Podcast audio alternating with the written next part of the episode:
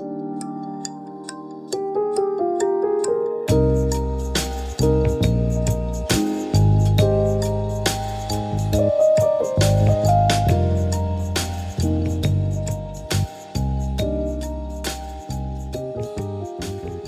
Bienvenidos, bienvenidas al episodio número 22 de este espacio.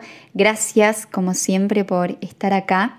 Lo prometido es deuda, así que en lugar de grabar un episodio al mes, van a empezar a ser dos en la medida de lo posible.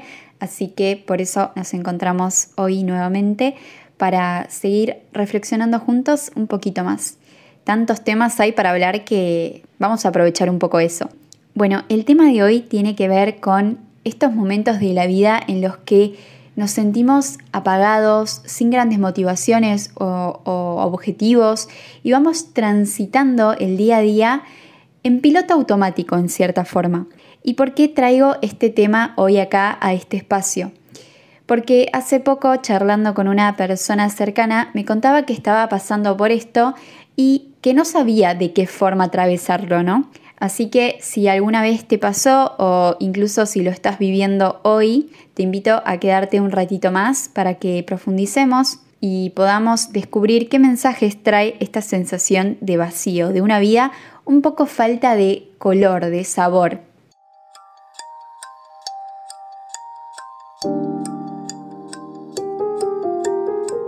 Mi nombre es Sofía y esto es Volviendo a Vos, un podcast de autoconocimiento y desarrollo personal.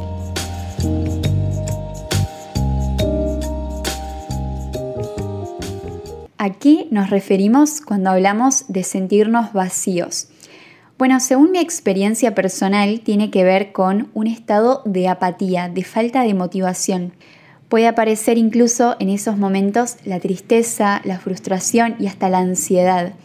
Y me gustaría resaltar esto de que se trata de un estado, es decir, que no somos estas emociones, sino que estamos transitando por un periodo puntual en donde no le encontramos ese sentido a la vida que es necesario para permanecer encendidos de alguna forma. Estar no es ser y me parece fundamental que lo tengamos en cuenta. ¿Y es normal que en algún momento de la vida nos suceda esto? Sí, es completamente normal, lo que no significa que no haya que prestarle atención a lo que estamos sintiendo, ¿no?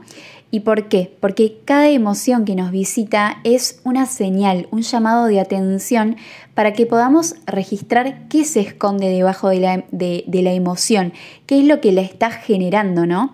Porque puede ser una clara invitación de nuestro mundo inconsciente a generar un cambio concreto en determinada área de nuestra vida. Pero ¿de dónde surge esta sensación de pérdida de sentido para con la vida?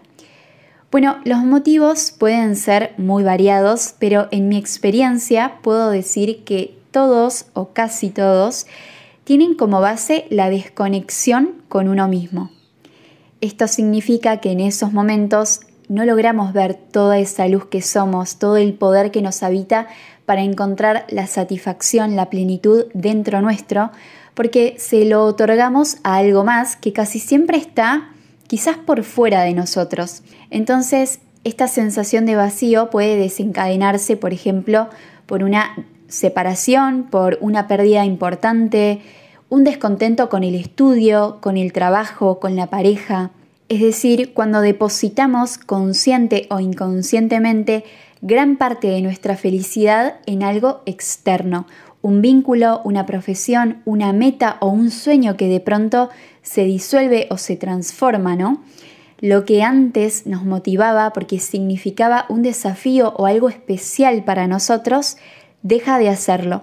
De hecho, esto fue lo que me pasó a mí, que pasé de tener un objetivo, por ejemplo, de terminar una carrera, a perder la chispita en el camino. Y aunque se trataba de un ámbito particular de mi vida, esta sensación de no tener rumbo contaminaba también otras áreas de mi vida que quizás no estaban tan mal.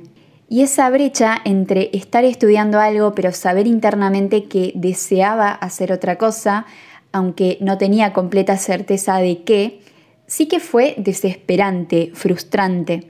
¿Y por qué? Porque la incomodidad es sumamente incómoda, valga la redundancia.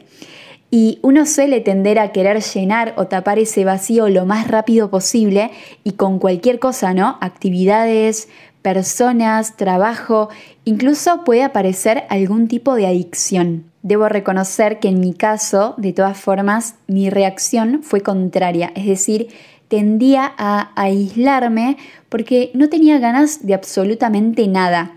Me sentía sumamente apagada y no fue por poco tiempo. Quería estar conmigo o con mi mente, mejor dicho, para tratar de encontrar una salida desde ese lugar. Ya lo he dicho en otro episodio, pero la mayoría de las veces esa salida no se encuentra desde la mente, es decir, pensando más. Entonces era desesperación por transitar esa búsqueda lo más rápido posible y encontrar una respuesta, un camino de forma inmediata, urgente. Y el mensaje que me gustaría dejar quizás en este sentido es, en primer lugar, que es necesario no cerrarle la puerta o intentar bloquear eso que nos está pasando, porque si anulamos lo que sentimos, si lo invalidamos, es imposible comprender el para qué, lo que la situación tiene para enseñarnos. Si no transitamos esas emociones, por más incómodas o molestas que nos resulten, tampoco va a ser posible trascenderlas, transformarlas en, bueno, me agarro de esta desconexión para volver a encontrar esa chispita dentro de mí, que está, y aunque sople el viento más fuerte, siempre es posible volver a encenderla, a darle vida, a darnos vida. Y en segundo lugar, también me gustaría que abracemos la idea de que no todo es ya.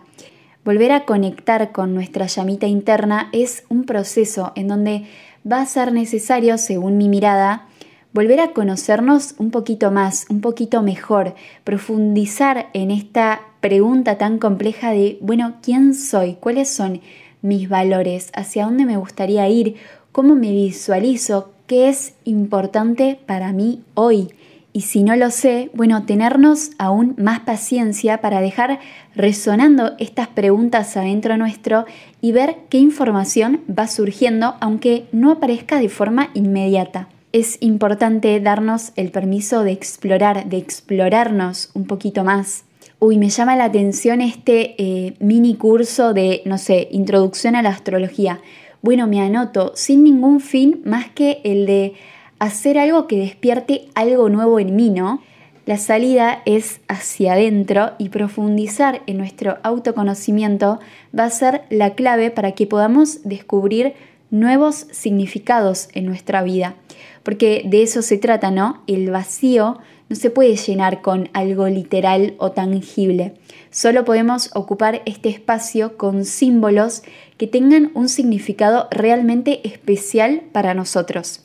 Por eso sucede que lo que llena a una persona y le da sentido a su vida puede no funcionar para otra. Por eso tampoco entremos en la comparación.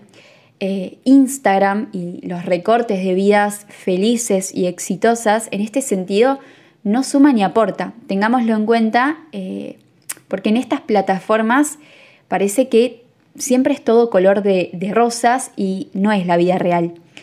Entonces me gustaría que nos quedemos con esto de que la búsqueda de sentido siempre es un viaje personal y es sumamente importante que encontremos nuestras propias motivaciones personales, que descubramos poquito a poco qué es eso que nos eleva, que nos hace vibrar, que nos permite sentirnos un poco más vivos, como decía antes. Aunque sea simple, aunque sea chiquito, pregúntate qué es lo que te hace bien y intenta hacerlo un poco más, aumenta la frecuencia y todo el resto va a ir apareciendo, porque cuando vibramos en esa sintonía, el universo nos devuelve más de lo mismo. Y en el mismo sentido podríamos preguntarnos, ya que estamos, ¿qué es eso que no nos hace tan bien al alma, que no se alinea mucho a quienes somos hoy en verdad? Bueno, hagámoslo un poquito menos y veamos también cómo la energía a partir de ahí va cambiando, ¿no?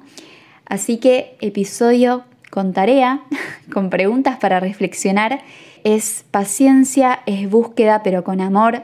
En algún momento de la vida todos pasamos por eh, algo así y lo principal que quiero dejar es que indaguemos un poco más profundo en nosotros mismos, porque es ahí donde vamos a encontrar todo eso que buscamos. Motivación, satisfacción, plenitud, alegría, paz. Así que espero que les haya gustado el episodio de hoy. A mí particularmente me encantó hacerlo. Siento que cada vez que puedo hablar desde mi experiencia, los mensajes que puedo llegar a dejar están teñidos un poquito más de, de, vulnerabilidad, de autenticidad, así que ojalá haya llegado de esa forma. Recuerden que en mi Instagram está disponible Luz, un programa online de 7 días de meditación y autoconocimiento a través de nuestros 7 chakras o centros energéticos. Prontito saldrá en agosto un nuevo programa online que me tiene muy emocionada, así que en breve se los estaré compartiendo también. Gracias por acompañarme en este ratito de reflexión. Nos encontramos la próxima. Te mando un beso enorme.